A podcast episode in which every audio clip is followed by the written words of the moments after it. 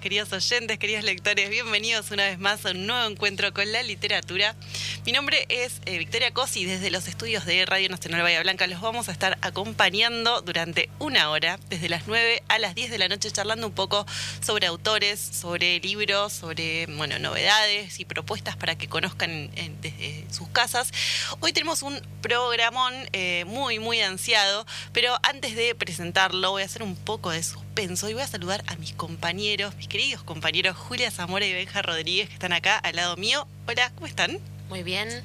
Hola, ¿cómo le va, chica? Gracias por invitarme de nuevo. No, ya para nosotros sos parte del staff, te diría. Eh, está siempre, siempre El cuarto soda. Eh, así que nos, nos encanta contar con tu presencia. Em, bueno, tenemos eh, un programa eh, que esperamos muchísimo. Eh, por H por B, que es algo que a veces nos pasa, lo estuvimos como posponiendo, por, por un poco por nuestra culpa, un poco por, por la del entrevistado que también tuvo algunos compromisos, pero finalmente llegó, acá está. Y hoy vamos a estar charlando acerca de un autor muy joven, Walter Lescano. Sí, que, que, no solo es escritor, sino que también es eh, docente, es periodista, cultural. poeta, eh, un increíble eh, eh, oyente de música, ¿sería? Sí, sí, un montón. Melómano, tuitero, podemos decir, gran tuitero. Eh, tengo acá la presentación de que hace Anfibia de, Walter Lescano. Me gustó muchísimo, me pareció como muy representativa. Si quieren las leo para que los oyentes sepan un poco quién es, su perfil. y dice así, dice, en vez de decir está todo bien, el correntino Walter Lescano dice Mortal Kombat y duplica el efecto. La secundaria fue lo peor que le pasó.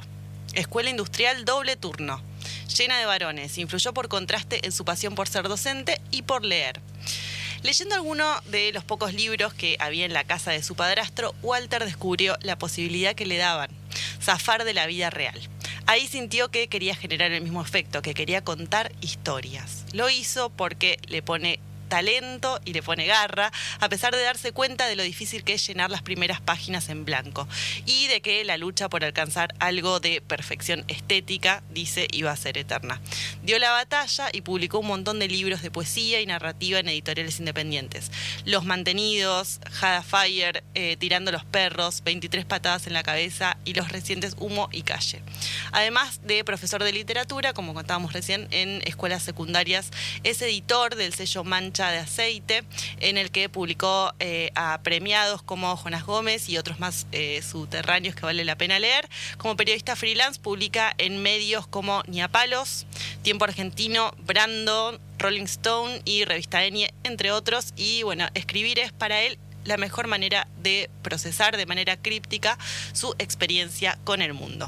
Esta es la, eh, bueno, el, el, perfil que hacen en revista Anfibia de Walter Lescano. Me pareció como muy muy representativo, eh, porque el, tiempito que estuve charlando con él eh, un poquito en, Instagram eh, es tal cual como lo, como lo presentan. la verdad es que es súper simpático, muy amable. y bueno, por eso tengo muchas ganas de charlar hoy con él y de preguntarle cosas. Tenemos un montón de libros de él arriba de la mesa. Tal cual, sí, trajimos cada uno los que tenía y tenemos acá poesía, narrativa. el que este tenés en las manos, es una una, cosa medio experimental. De, todo sí, eh, está muy, muy bueno. El que yo tengo se llama Y al fin el techo dejará de aplastarme. Debo decir, me lo, me lo compartió Juli, me lo prestó para que lo lea. Eh, es una cosa rarísima, pero está buenísimo. Después les voy a contar un poco de qué se trata porque me encantó. Y aparte eh, el título es sobre una canción de Palo Pandolfo. Ella vendrá, que es un temón. Bueno, porque, como decíamos, son temas que, que lo atraviesan, ¿no? La música, la literatura, la poesía. Las series. Porque ahora la docencia. en este libro que tenés vos, que recién decía que hay como hilos de Twitter, y eso está muy bueno. Yo la verdad no había visto hasta, hasta ahora un libro así en formato físico que tenga hilos de Twitter. Y hay, por ejemplo, dos en particular. Uno sobre la serie Better Call Saul y ah. otro sobre Mad Men. Sí comentarios que él ha hecho eh, a, medida que iba viendo la serie. Muy, muy interesantes. Si son medio fanáticos de Mad Men, eh, yo la otra no la vi, eh, Better Call Saul, pero Mad Men sí, y la verdad es que me, a mí me gusta muchísimo. Y la verdad es que los, nada, los comentarios que trae y los análisis y las reflexiones que presenta en, un medio tan extraño como Twitter, y después lo tenemos acá en, en, el libro, son muy agudas eh, son como percepciones eh, sociológicas que está muy interesante leer, así que me gustó muchísimo. Y después por acá yo tengo otro, un librazo de mm, como 400 páginas, mm. que se titula Nací en una generación, periodismo, monotributo y cultura, que está eh, separado en varias secciones, pero básicamente él explora en, no sé, tres, cuatro carillas, a veces eh, con entrevistas si los personajes están vivos y otras haciendo un repaso de la biografía de cada uno, personajes del de la música punk, escritores, eh, bueno, bandas, de todo hay acá. Sí, incluso hay eh, justo hay un apartado dedicado a editoriales y aparece Eloísa Cartonera, la editorial de Cucurto, y Vox, la editorial bahiense de Gustavo López. Mm. Así que está buenísimo. No solo es un reflejo de sus gustos, eh, sino que también recupera cosas que, o sea, muy, muy propias de su, de, su carácter periodístico, digamos, de todos estos personajes. Y eso me encanta, porque el que lo haga también con las series, como que a mí siempre me pasa que veo algo o leo algo y no me gusta que solamente leerlo y ya está, sino como, bueno, pensarlo, escribir al respecto no, no, me obligo a hacerlo, pero que él lo haga me parece increíble porque es como dejar un, registro de, tu percepción. Sí, eh, y también eh, bajar un poco a tierra todo ese contenido que a veces nos queda flotando en la cabeza cuando terminamos de mirar algo que, que, nada, que nos pareció excelente y nos damos cuenta que nos movió algunas teclas, pero eh, él te las, te las, eh, te las pone en papel, digamos, te explica qué es específicamente lo que estás viendo desde un análisis súper filoso. Entonces, eh, me gustó mucho eso y no lo había visto eh, en, otros libros. Porque por lo general son cosas que uno, digamos, no sé, busca a alguien que haya visto la misma serie, que haya leído el mismo libro que hacemos nosotros para hacer ese intercambio y él lo, lo baja y lo comparte con todos. Creo que eso también es un poco lo, que, lo que él busca y lo mm. logra muy bien. Eh, él, sus, sus, comienzos. Me llama la atención esto que, que empezó a leer la librería del padrastro, la biblioteca, eh, me hizo acordar a poeta chileno, que ah. también, viste, que está ese vínculo a través del padrastro con la literatura. Y que él cuando leía eso y como fue como, digamos, eh, la lectura para él fue muy importante, la música también, él quiere generar lo mismo con lo que escribe. dejar. Y se nota mucho, a ver, los libros que, que hasta ahora tuve enfrente, como que buscan ese impacto, ¿no? De hacer pensar, de hacer reflexionar, de, movilizar un poco la cabeza de los lectores, eh, que no es algo que busquen todos los escritores. Él eh, creo que lo tiene muy, de una manera muy intensa en su, en su obra eh, y la verdad es que está, está muy piola. Y contanos vos, Benja, que también tenés dos libros ahí adelante tuyo. De poesía trajiste vos, ¿no? Traje un libro de poesía que se llama Violencia Doméstica, que me gustó mucho, que lo leí hace poquito. Sí. Y otro que se llama Los Guachos, que es un libro de cuentos que publica en la editorial Conejos. Es un autor, Walter, que publica en diferentes editoriales. Los de poesía, los últimos que ha sacado, los publican Santos Locos, que es una editorial hermosa para mm. todos y todas las que les gusta leer poesía lo que consigan de Santos Locos, cómprenlo porque es espectacular. Porque aparte tiene una publicación como muy rústica, medio artesanal. Tiene atrás un mensaje que, que, habla de copyleft, que es todo lo contrario al copyright y a los derechos de autor. Sí, está buenísimo. Eh, eh, y sobre todo la selección, ¿no? O sea, el, criterio de de, elección de. Sí, el fondo, el fondo editorial que tienen es buenísimo. está, bueno, sabemos que no le erra nunca. No, y generalmente son todos autores y autoras eh, contemporáneas y argentinas la mayoría. Mm. Eh, y tienen muy, cosas muy piolas. Eh, después tengo Fuga de Capitales, que también es uno de los últimos que publicó ahí, muy lindo. y a mí lo que me gusta mucho de Pablo Les, de Pablo Lescano, Pablo Lescano de las más gratis. Lo pensé todo un momento. O sea, hasta tiene un apellido musical. Sí, tal cual. Tal cual. Es que es muy comprometida. Su su poesía, que es lo que más leí yo, es súper comprometida y eso me encanta. Sí. Y a mí eh, justo me parece que leí eh, alguna cita o en una entrevista que le hacen como que parte también de, formarse como escritor y ser un buen escritor. En, la transición tenés que destruir tu propio ego. Yo creo que él lo hace muy bien porque creo que es eso lo que lo diferencia de otros escritores que hemos traído por lo menos al programa, que, no es que hace una literatura o todo alrededor de su persona, sino que siempre es muy generoso eh, y, muestra, por ejemplo, esto de los otros artistas u otras realidades, no, no solo la suya. Estoy viendo su, su Twitter y es tal cual lo que vos decís, o sea, eh, trata de potenciar y darle lugar y visibilidad a músicos, a escritores nuevos, eh, es muy generoso en ese sentido, sí, comparto 100% lo que estás planteando, está buenísimo su Twitter la verdad es que eh, hubo un montón que me, que me los anoté para, para preguntarle, por ejemplo, el, el, uno de hace siete horas, eh, no es el último, pero uno de hace siete horas dice, el objeto libro cobra personalidad cuando está hecho mierda de tanto que lo lees, manoseas, etcétera. ¿no? Igual, si yo tengo, por ejemplo, Sobre héroes y tumbas, una de las primeras novelas que me partió la cabeza. Sí toda despedazada. Claro. Pero, eso como que le da más valor a uno. O este libro lo, lo disfruté, lo, lo, pasó por mis manos muchas veces. Sí. Em, y bueno, justo de estos que tenemos acá, eh, hay algo, medio un punto en común, si podríamos trazar, mm. entre los de poesía y el que tenés vos de, narrativa. El, al fin el techo dejará de aplastarme, o el techo solamente. y al fin ah. el techo dejará de aplastarme. Y es que hace una reflexión sobre algo que sí nos atraviesa a todos, que es el alquiler. Tema de, sí, de las inmobiliarias tiene una lucha eh, cuerpo a cuerpo con las inmobiliarias. Me encanta porque, o sea, a ver, ¿cómo, cómo dirías, un, a ver, un escritor de nuestra generación, de este momento?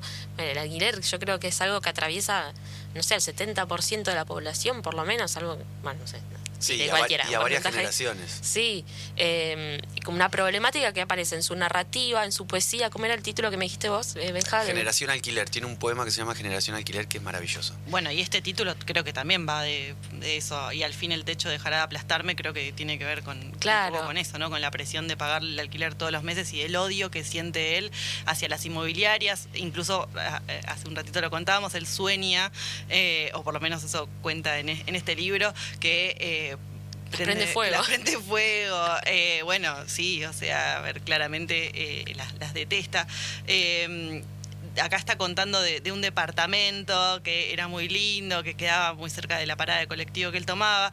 Y dice, a pesar de esas comodidades, odiábamos pagar el alquiler con nuestro cuerpo ardiendo a full mes a mes. Esa entrega de billetes nos dejaba vacíos. Nuestro ánimo había sido derrotado. Con el correr de los días nos recuperábamos, pero ese desgaste a la larga fractura algo en el interior. No queríamos pensar demasiado en eso, aunque lo sentíamos. Y ni hablar si haces, o sea, porque aparte son todas cosas que, que sí, que hemos pensado. Ni hablar si haces la cuenta de, no sé, meses de alquiler por años, por. O sea, es como, bueno, me podría comprar una casa capaz. Pero eh, eh es, es, tremendo y, y, es algo que eso atraviesa a muchas personas. Mira, en Generación Alquiler, que es este poema que es bastante largo, hay un párrafo eh, que dice: Ninguno de mis amigos es dueño de un techo. Por momentos creo que es lo único que nos une. Tremendo. Es que eh, es la verdad es que está, está buenísimo también el análisis que hace sobre esto y cuenta su nada su, situación eh, y, lo mal que la pasa con respecto a eso. Eh, pero es muy loco esto que es eso. Tenemos arriba de la mesa una variedad de, temas y, de, y de cuestiones que él abarca que son nada, muy un poco muy random y, muy porque tenemos música, tenemos poesía, tenemos el tema de los alquileres, tenemos serie, tenemos Twitter, tenemos de todo. De todo. No sé si dijimos que nació en Goya, en Corrientes. Sí, yo lo dije medio, medio a la pasada. Ah, nació en el 79 pero ya cuando cumplió un año se fue al conurbano bonaerense. Él se crió en la localidad de San Francisco Solano. De hecho, también tiene eh, una mm, editorial independiente que es la primera de este lugar de San Francisco Solano, que es Editorial Mancha de Aceite. Sí. Eh, la segunda más chica de Latinoamérica, me encanta eso, la más chica. Eh, y también ha, escrito algunas, tiene unos libros en esta editorial Gourmet Musical, que son todos temáticos de, de bueno, de música que escribió ahí. sí, está buenísimo. Hay uno sobre el de Malvinas, es una locura. El libro ese de Malvinas, de música. Y tiene uno sobre Andrés Calamaro, sobre, El Mató, eh, sobre Lou Reed. Algo que no dijimos eh, y, lo queremos lo queremos decir, tiene un pelazo. Tiene un pelazo increíble.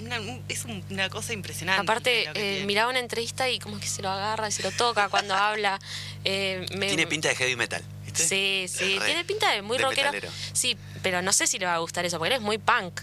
No sé si le gustaría que uno de le hecho, eh, leí por ahí que tiene ganas de hacer no, no, recuerdo del todo, pero una especie de, de, guía turística, digamos, sobre los inicios del punk en, diferentes regiones a lo largo del mundo, ah, una cosa por el estilo. Me anoto. Le gusta mucho el punk.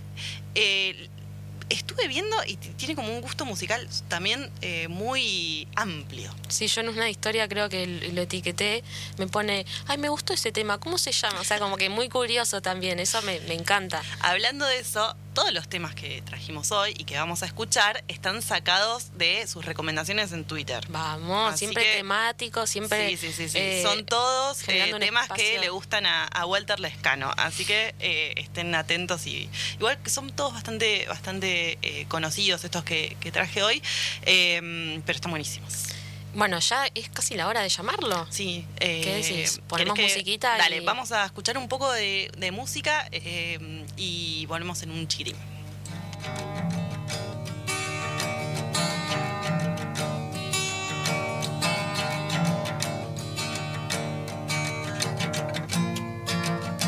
saw it written and I saw it say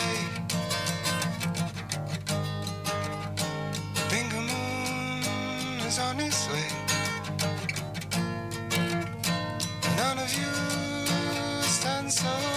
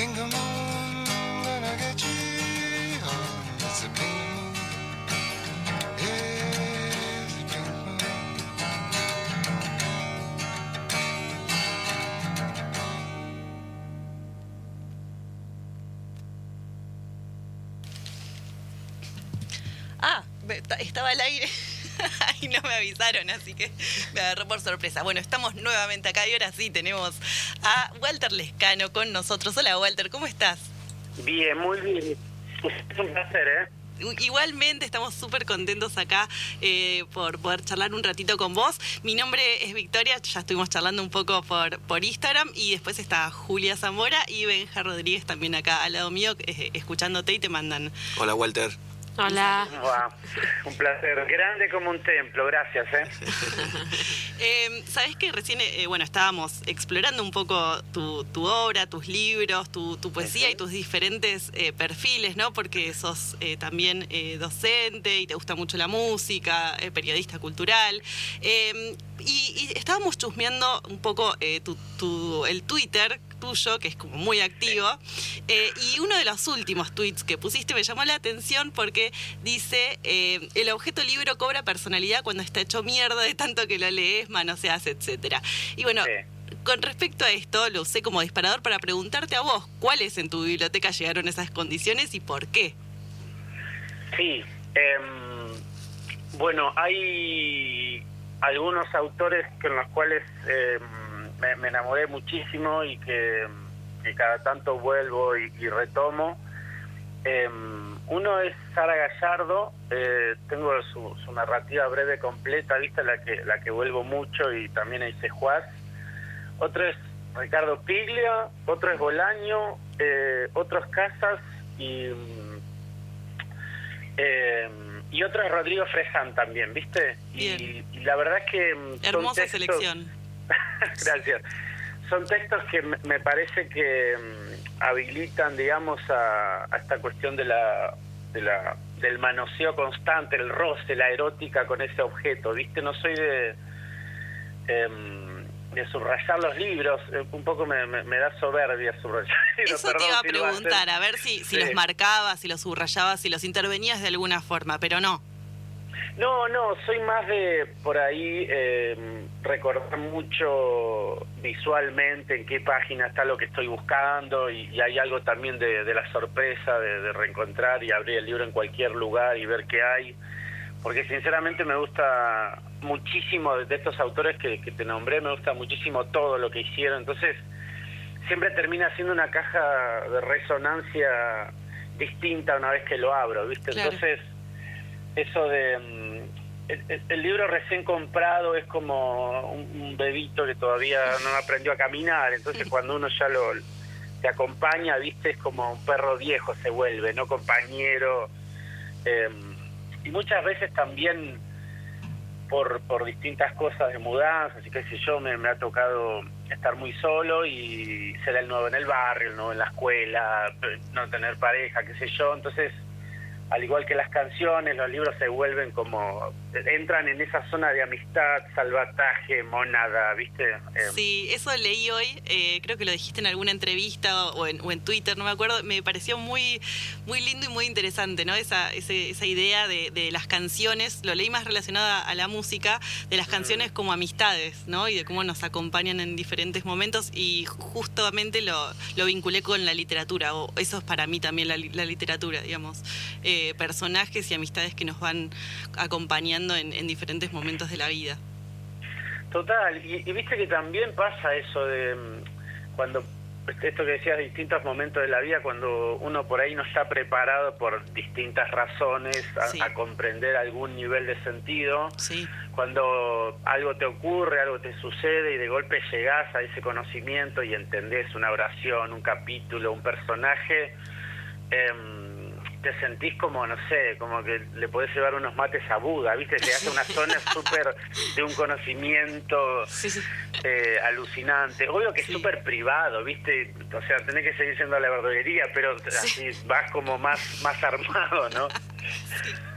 Sí, siempre las relecturas traen cosas nuevas, o sea, también por, por nuestra, nuestra madurez, nuestra madurez como lectores y nuestra, nuestra madurez como seres humanos también, ¿no? Eh, siempre cuando, cuando volvemos a un libro, sobre todo un libro que nos gustó mucho, eh, creo que las percepciones cambian.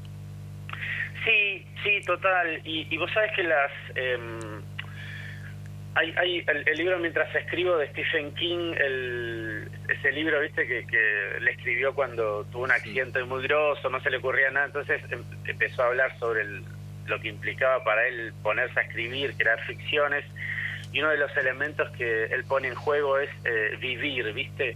Y yo creo que, que no solo te sirve para la escritura, ¿no? Creo que para la lectura también llegar a algunas zonas... Eh, de la experiencia humana, no sé si límites, pero sí nuestro propio límite, ver dónde está, visibilizarlo, tratar de cruzarlo, em, te ayuda a leer de otro modo, ¿no? Te posiciona en un lugar em, distinto y, y, más abierto, ¿viste? Como dice Welbeck, ¿no? Eh, ampliación del campo de batalla, ¿no? uno está más perceptivo, creo. Sí, es uno de mis libros preferidos y de, gran autor. Eh, soy muy lectora de, de Welbeck.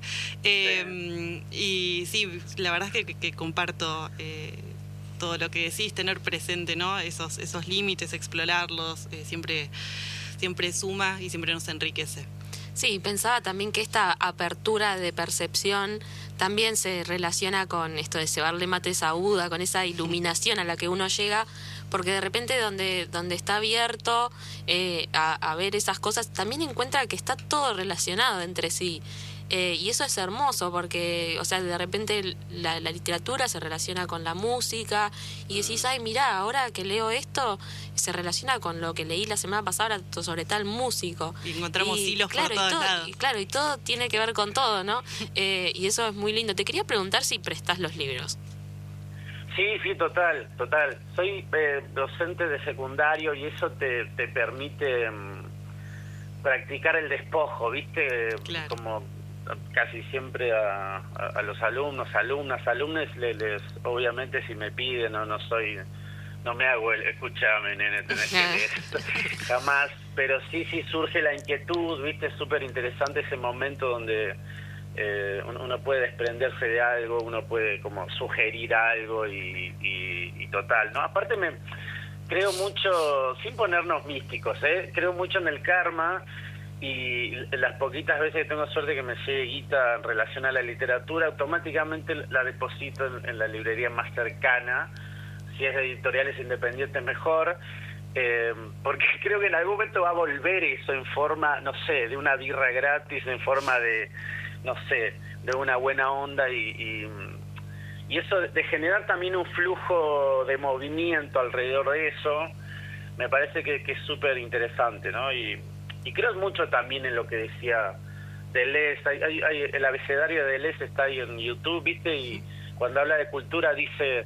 Eh, no, creo en la cuenta corriente de cultura, o sea, ese capital que uno se guarda no sirve para nada, ¿viste? Se termina como pudriendo. Entonces, me, gusta que las cosas circulen, ¿no? Genera movilidad también. Sí, eso se nota también en, en las reflexiones que haces eh, después de, no sé, escuchar una banda o de leer a un escritor. Sí, o una serie. Claro, eh, que, que, se nota mucho que en realidad es tu deseo de, de, compartir, de que llegue a otras personas, de que también lo conozcan. Me parece que es algo parecido a lo que te pasó a vos con tu encuentro con, con la literatura eh, y eso está buenísimo.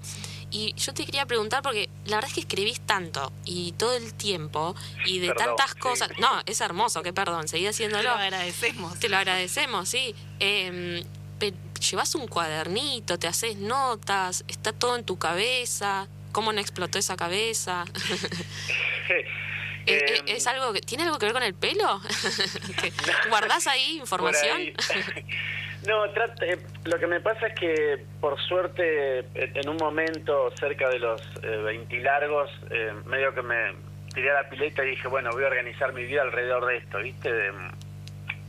está bueno esto que decías antes, porque también creo que está todo conectado, la docencia, el periodismo, cuando tenés la suerte se te ocurre alguna idea para algún librito, e incluso las ideas que a mí no me sirven para capitalizarlas en una nota, me resuelve mucho cuando con alguna amiga la puedo tirar y ya se resuelve, ¿viste? No todo tiene que terminar en alguna zona de aprovechamiento monetario, ¿no? Em, y creo que en ese sentido, una vez entrevisté a Alan Pauls y me dijo algo que me parecía súper atractivo, ¿viste? Que es, yo no creo en la página en blanco, yo creo que la página está totalmente llena, entonces el laburo de escritura es ir despejando lo que no te sirve para dejar en el texto eso que, que puede ser parecido a el núcleo de verdad, ¿no? Entonces, en ese sentido, todo el tiempo en el flujo de venir diario voy encontrando cosas de las cuales me intereso para poder charlar, para poder meter en una nota, para poder meter en la clase misma.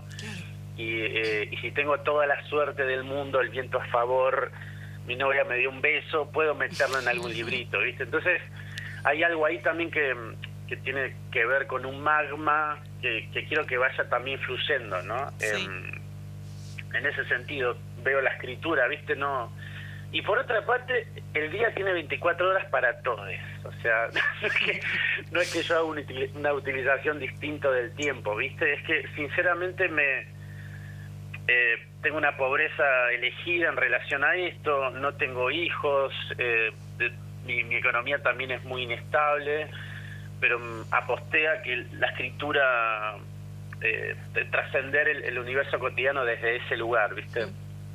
Justo tengo acá a mano una cita, algo que saqué creo que buscando sobre, para preparar el programa, que vos decís, hablas de las ganas de intervenir la sociedad de tu tiempo, que es algo que lo haces. Mm. Em, y también veo en eso eh, una relación con tu uso de las redes sociales, o sea, Instagram, Twitter, eh, que eso es llegar también a, a, una sociedad que quizás no tiene eh, un vínculo específico con el libro como objeto y me parece buenísimo. Y en relación a eso te quería preguntar, ¿cómo ves esto de, eh, ya me imagino la respuesta porque sos muy bueno, eh, pero ¿cómo ves esto de que de repente todo el mundo suba poesía a Instagram? Hmm. ¿No? Como... Sí. Eh. Bueno, hay, hubo como, no sé cómo lo ven ustedes, pero hubo como una especie de quiebre con, con la pandemia, ¿no? Ahí sí. de, de, explosión de, poesía. Sí, ¿no? Hay una cosa mental, emocional, pero me parece que hay algo de la red social, eh, sobre todo Instagram, que dijiste recién, hmm. que, que va tirando, como que va fagocitando lo hermoso de la poesía en una zona, lo vuelve totalmente horrendo, ¿no? Em, digo, en una zona de autoayuda, en una zona de mm. buenos pensamientos, en una zona de ser canchero. Sí, como que uno, Gracias por decirlo, sí, se tenía que decir y se dijo. Como que por ahí la, todo, todo lo revulsivo, todo lo, bueno, todo lo que nos gusta de la poesía eh, termina siendo dejado de lado para quedar lo más eh, informativo, lo más, em, lo que no tiene ningún, ninguna por lo menos de la lectura que, que, hago. Superficial, em, capaz que es la palabra. Eh, como yo lo siento y está como muy muy rodeada de distracciones para mí o de cosas que se juegan de otra forma porque también en Instagram se juega mucho el estético y es como una performance de la vida de cada uno. eh, sí en ese sentido tal cual. Em, pero pero bueno sí es, es cierto eso. Y después con tweet en Twitter eh, que, o sea, vos tenés, quiero saber cómo es tu vida. ¿Cómo es un día en la vida de Walter Lescano? ¿Te levantás, prendés la compu, tenés Twitter de ahí de fondo, vas escribiendo? ¿Cómo sería? Y, yo tengo las, los días distintos eh, acorde a cómo voy acomodando el tema de las notas o si estoy con algún libro. Ahora estoy haciendo dos biografías y, y también ahí como lo que decía Fogwill, unas novelas alcancía, ¿viste? Vas metiendo media paginita por día, cada dos días. Mm. Entonces, eso de algún modo también, el humor diario va, va condicionando eso. Y después cada tanto entro a la red social y veo para dónde va la cosa y... Pegar el volantazo. Algo, a ver si puedo bardear algo que me parece bardeable. Em, y por ahí también hay algo que, me gusta mucho, que es em, esto que plantea Borges en la en, el escritor la tradición, viste como que somos argentinos, no tenemos una gran tradición, entonces podemos robar de cualquier lado. Y esto que voy a decir, por favor, sin pianito de fondo, sin nada emocionante. Como, yo no tengo familia, soy mi vieja y yo, entonces siento que tampoco tengo historia, entonces tengo como cualquier opción me parece posible para, para generar algún tipo de caos donde está todo ordenado, ¿viste? Entonces, eso también me parece como una utilización que me, que me atrae de las redes sociales, si se quiere, laburarlo desde ese lugar, ¿viste? Como también un poco lo que vos decías sobre la lectura. Mm. Eh, me gusta el modo paranoico también, en el buen sentido, ¿no? De, de, ver qué está pasando, tratar de, de, ver si se puede tirar algo para otro lado. yo también como marrón, como negro, veo racismo por todos lados, entonces trato de, activar en, algo en ese sentido. Em, muchas cosas que, que, vienen de ese orden también. Yo vengo del fondo de la olla y, cuando veo como que la cosa se pone muy clase mediera, me, destruye el alma, entonces trato de meter un poco de mugre. Claro. Em, intervenir, ¿viste? O sea, que no todo sea white people problems. Tal cual. Tengo acá otra frase de, de Will que también dijiste en algún lugar que te gusta, escribo para no ser escrito, ¿no? Eh, mm. justo eso que... Claro, que no te la cuenten, te la cuento yo, ¿viste? lo, que, lo que ve cada uno. Justo eso que, mencionaste eh, sobre la idiosincrasia racista argentina es algo que realmente me llama muchísimo la atención. Sí. Eh, Estuvo recomendando él tres libros, ¿no? Hace, ah. hace poquito. Porque es algo que no, no, no lo he leído en otras personas, no, ni siquiera que lo hayan mencionado. Y eso me parece algo muy importante y muy característico tuyo, de traer cosas precisamente que no están mencionadas, incluso figuras, no sé, justo me, encantó que en este libro, Nací en una generación, mm. haya una nota sobre Vicente Luis, que no, no es mm. tan conocido y, y, me da mucha tristeza que no lo sea porque es increíble. Eh, Contanos un poquito más, o sea, ¿qué pensás esto sobre lo de la idiosincrasia racista argentina? ¿Dónde lo encontrás en el día a día, digo, más allá de los orígenes? Sí, hay, hay como, em, por ahí ustedes como, como mujeres pensando en micromachismos, eso también se produce en, un sentido cotidiano, eh, desde, por ejemplo, cuando a veces, ahora todo más eh, tecnológico, pero a veces muchas veces iba alguna editorial o alguna redacción a llevar las facturas y te juro que la redacción, el único morocho era el que estaba limpiando el baño, ¿viste? Eh, amigues que son obviamente buena onda, todos sus círculos, salvo yo, son blancos eh, y blancas, sus parejas, sus familiares, y eso es algo también elegido, ¿no? Eh, y también está la otra cuestión de que el, argentino, la argentina, al no autopercibirse racista, porque no tenemos por ahí la tradición esclavista norteamericana, em, y el negri o el negro forma parte del, universo coloquial afectivo que tenemos con la gente cercana, pareciera que no está en nuestro radar separar a la gente, discriminarla, incluso en un sentido positivo, ¿viste? Hace poco veía eh, como una categoría de deseo negro del conurbano, o sea, como, un objeto de deseo, ¿no? Em, entonces creo que ese tipo de cuestiones que son absolutamente naturalizadas, cotidianas, que se dan incluso en las sobremesas más progresistas, en los asados más progresistas, eh, no, está siendo autopercibido por nadie si no hay un morocho ahí, ¿no? Em, así como los chistes eh, con un, leve tono machista, lo nota cualquier mujer, creo que es muy parecido a lo que pasa, ¿no? Entonces también está lo, me parece que Identidad Marrón, el surgimiento de, este movimiento, de esta agrupación, también puso sobre el tapete que el racismo argentino también es en contra de la fisonomía de pueblos originarios. Claro. Mi cara es indígena, mi pelo es indígena, no tengo el look de, Slash o no tengo el look de cualquier negro cool de, de, Nigeria. Yo soy negro, mi, mi piel es eh, terrosa, mi, mi nariz es indígena, entonces ese tipo de racismo está súper marcado, ¿viste? desde la tele hasta los personajes de las novelas, digo, es, algo eh, de, literatura, digo. Mm. Entonces, eh, para mí eso es, asfixiante. Para cualquier argentino blanco me dice siempre, me mira como diciendo, eh, no estás exagerando, a vos te va bien, tampoco es que... Pero bueno, desde, desde que soy muy chico, ¿no? Desde que escuché la frase, ay, qué lindo, muy bien blanquito, desde que escuché la frase cuando era chico hasta acá, nunca ha parado Argentina de tirarme a matar. Claro, sí, no, no la verdad es súper interesante y, está bárbaro que lo traigas sobre la mesa para... Estaba viendo estos tres libros que eh, recomendaste, uno es de Rachel Kahn, de Raza, el otro es de Natalia Brown, Reunión. Ah, ese lo leí recién, es hermoso, justo iba a nombrar ese libro. Y el último, Solo Nosotros, una conversación eh, estadounidense de Claudia Ranquine. Esos tres, eh, tengo entendido que es una selección que hiciste hace poco, ¿no?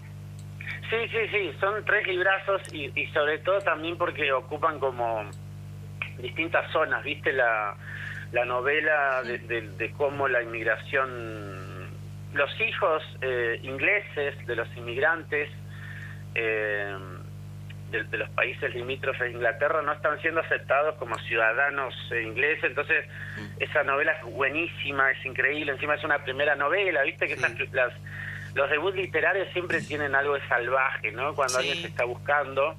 Después Raza es un poco qué está pasando en Francia en este momento. Eh, y después está solo nosotros, que es la pregunta básica es por qué después de tantos años de hablar de racismo en Norteamérica sigue existiendo con tanta virulencia, ¿no? Entonces, creo que me gusta esa bajada de una conversación norteamericana. Creo que haría falta varios libros acá para, para tratar de establecer la, la conversación argentina, ¿no? ¿Qué pasa con, con esta no aceptación del racismo que existe en Argentina, ¿no? O sea, y está renaturalizado el negro de mierda, negra de mierda, villero, villera, de una forma súper propia del léxico, eh, y cuando alguien un poquito progresista lo escucha, siempre se lo perdona, ¿viste? El, racismo es algo que se perdona constantemente, ¿no? O sea, es algo que establece, se establece como no serio, ¿no? O sea, como que no deriva en nada, pero por supuesto que deriva en algo, ¿no? Pues, gatillo fácil, eh, en las elecciones de las parejas, ¿no? Hay cuerpos que nunca son elegidos.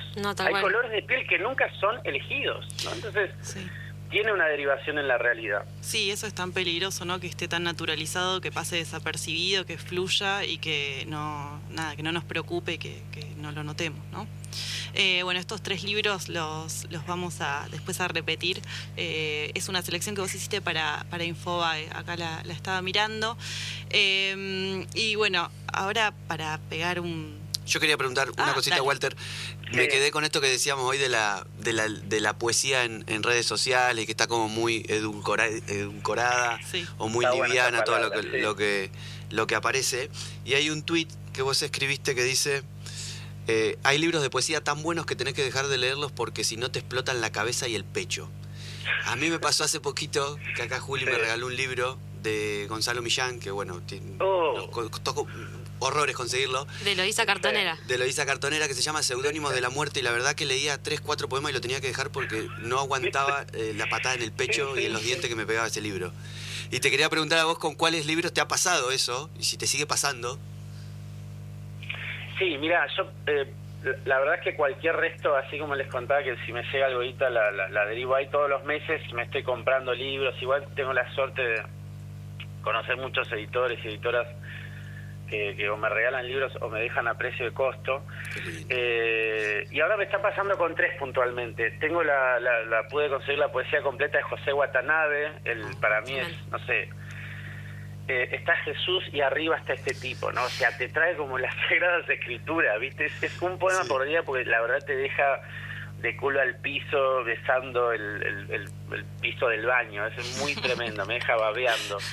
Y ahora estoy, estoy haciendo un ensayito sobre mm, eh, Joshua, Vicente Luis y José Barra, ¿viste? Tremendo. Ah, qué lindo. Los tres en, Sí, sí, me parece, ahí el libro se llama tentativamente Un mapa de deseos y me parece que son los tres poetas, eh, obviamente que Barra eh, tiene otros géneros en sí mismo, pero digo, como, como figura poética me parecía re atractivo en relación a, estos tres, hacer una especie de genealogía de, de tres poetas que a mí me parecen que lograron reunir un montón de elementos. Eh, desde muerte temprana, desde cómo se vive poéticamente, textos poderosísimos, eh, vidas bifurcadas, enfermedad, eh, HIV, eh, trabajo sexual para sostener la propia vida de, artista, bueno, un montón de elementos que han generado una obra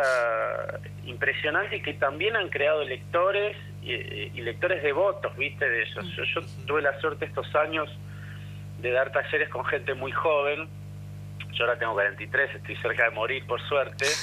Y la gente joven, como los iba nombrando también, ¿viste? O sea, yo ya tenía toda su obra y, me, empezó a llamar la atención eso, ¿no? Entonces, eh, creo que ahí había algo para, para, para aprovechar. Incluso gente que, que, tiene su seudónimo en redes sociales con nombres de personajes o de los libros de esta gente o se los han tatuado en el cuerpo, ¿viste? O sea, está pasando algo subterráneo muy grosso con esta gente y, yo volví a revisar para este ensayo que estoy escribiendo y, pasa esto que te pasó a vos, ¿viste? Son unos, unos poemitas por día porque si no, no puedo salir a la calle, ¿viste? es como que vos salís infladísimo y, tenés que pedir 100 de, 100 de salami y 100 de queso, o sea, como, como te faltan las palabras, ¿viste? Estás ahí, ¿no? Porque te llena, ¿no? Es increíble.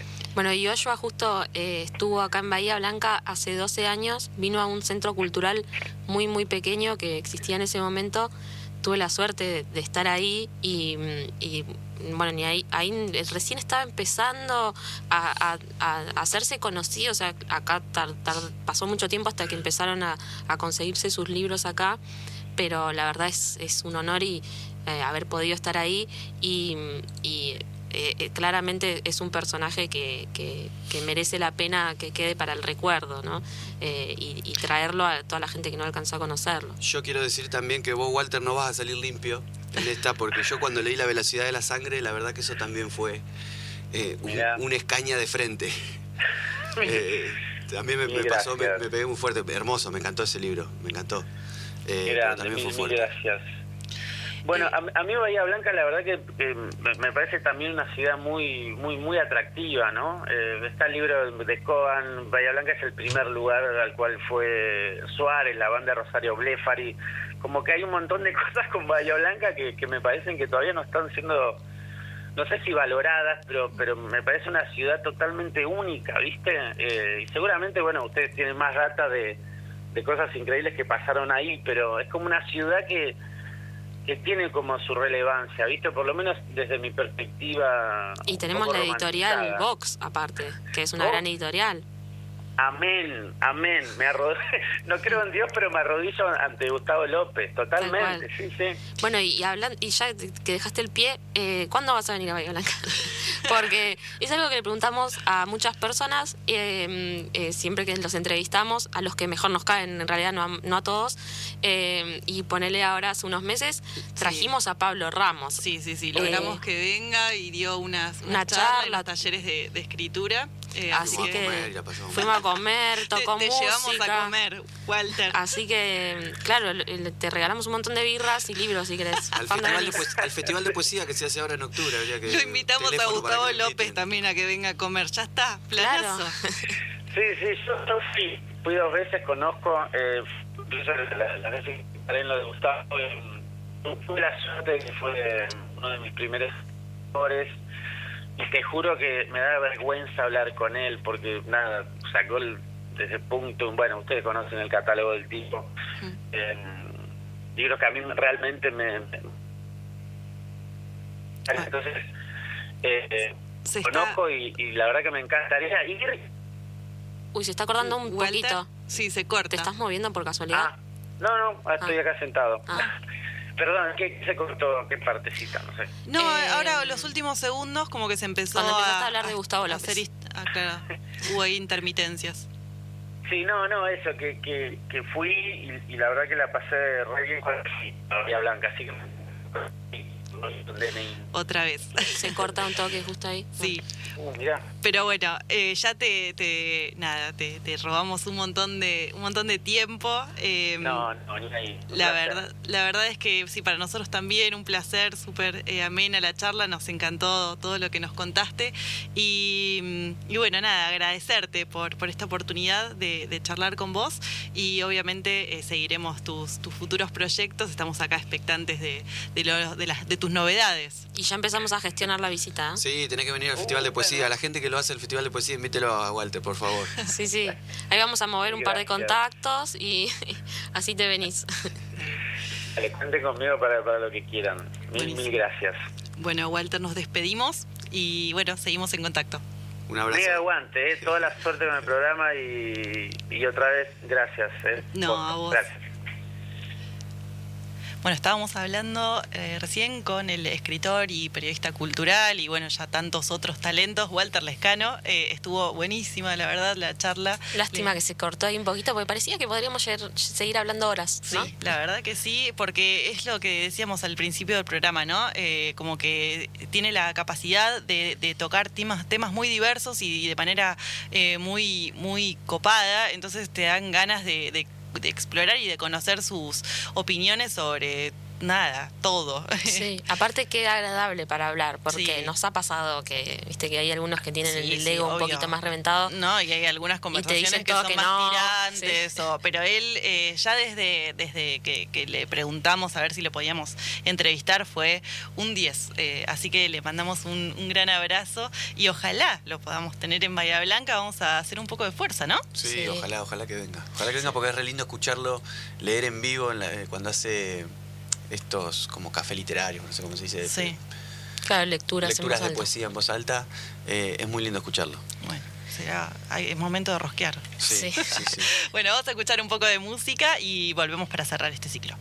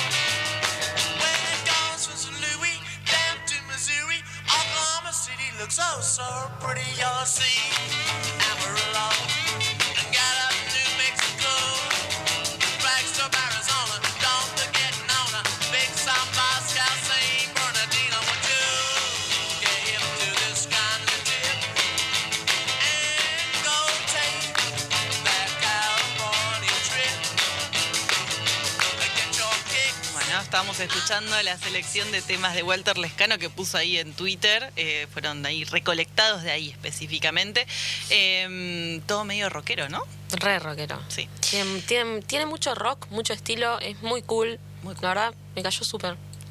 Eh, teníamos algunas eh, novedades para traerles a ustedes. Tenemos dos novedades. Mm. Empiezo yo con una y vos tenés la otra mano, más o menos para decirla. Ah. Em, una novedad es nosotros estuvimos hace, no sé, un mes, unos findes, en Factor C, eh, fuimos a una lectura de, poesía y de narrativa también, porque estaba Sagasti leyendo algo.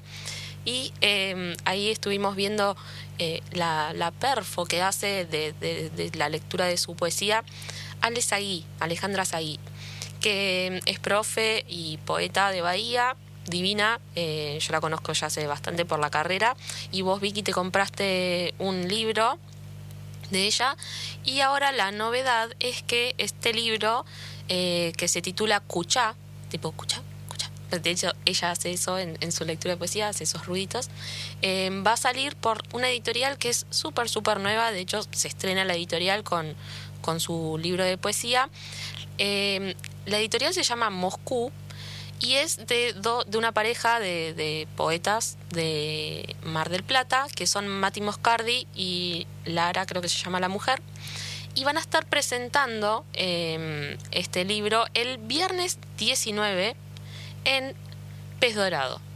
Después vamos a tener el flyer, lo vamos a subir a historias para que se acuerden, pero ya vayan eh, reservándose el viernes en Pez Dorado, supongo que debe ser a las 9, por ahí arrancará que va a haber lectura de poesía, presentación de este libro y, y, bueno, lectura de ella, que está bárbaro. Si tenemos, ah, sí, tengo un video que me pasó, eh, tengo un video que me pasó que... Mm, donde ella está haciendo eh, como una pequeña actuación, porque además ella ha hecho, creo que eh, danza, contacto, expresión corporal. Entonces tiene mucho de lo performático, todo lo que es eh, su lectura, y está bárbaro. Así que si lo quieren, eh, si la quieren escuchar, pueden ir, si pueden ir a comprar el libro, todo. Y la otra novedad que tenemos es eh, que María Emilia Lul, eh, que es una de las conductoras de Agenda Bahía. Sí, que ese es el programa que sigue ahora al, nuestro. al nuestro. Sí, porque es Jueves de Chicas. Eh, va a publicar su primer libro de poesía que se titula Sentipensante. De hecho, ya está la preventa, sale 1200 baratísimo. Pueden pedírselo, encargárselo a ella por Instagram. Sí. Sale en septiembre. Sale en septiembre, ya uno lo puede ir encargando y eh, nos gusta porque acá convergen dos, dos amistades nuestras, que es eh, Emilia y también eh, la editorial que, que, la publica es Unidad de Sentido, de Nico Guglielmetti, que estuvo con nosotros. Le mandamos un gran abrazo y lo felicitamos por esta iniciativa. Tengo acá el libro, va a salir 1.200 pesos eh, y bueno, creo que ya lo pueden pedir, así que eso, se pone en contacto con ella, que tiene el Instagram. Sí, si lo buscan es maría-emilia.l eh, o en unidad de sentido, supongo que ahí también lo deben poder eh, pedir, así que eh, bueno, la, la, felicitamos sí, y obvio. estamos muy ansiosas. Sí, aparte hemos visto su, su, su, crecimiento en redes, todo, al menos yo he visto eso, que ahora hace poco estuvo leyendo en, Don Osvaldo, su poesía, siempre nos tira muy buena onda con nuestros programas, le encantan los, los escritores que traemos. Mm. Así que la verdad la felicitamos mucho a ella y también a Nico, que lo queremos un montón. Y bueno, a Alex ahí también por su, por su por su libro, que además la portada es hermosa. Sí, la editorial me, encantó. Nos eh, encanta todo lo que sea eh, independiente, autogestionado. Recuérdame el nombre, de, ¿cómo era el nombre de la editorial? Moscú. Moscú, hermosa. y el libro Cuchá. Escucha. Escucha. De hecho, la portada está bárbara. Después vamos a compartir todo para que no se olviden y lo vean en redes. Sí. Recuerden seguirnos en Instagram, las.ñoñas con N, sin ñ. Le mandamos muchas felicitaciones a esas dos poetas mujeres eh, bahienses y lo mejor para ellas. Eh, y bueno, nada, se nos ha ido el programa de hoy. Gracias, Benja, por venir. Estuviste medio calladito hoy, pero. Sí, no, queríamos, no quería interrumpir a Walter porque. Vos muy Ah, no, a Walter no. A Walter no lo interrumpa, pero a nosotras siempre estás habilitado. Bueno, gracias por invitarme. Para mí siempre es un placer venir. Bueno, em, gracias a vos y nada, como siempre, te, repetimos, eh, nos, nos, gusta mucho tu visita en el estudio.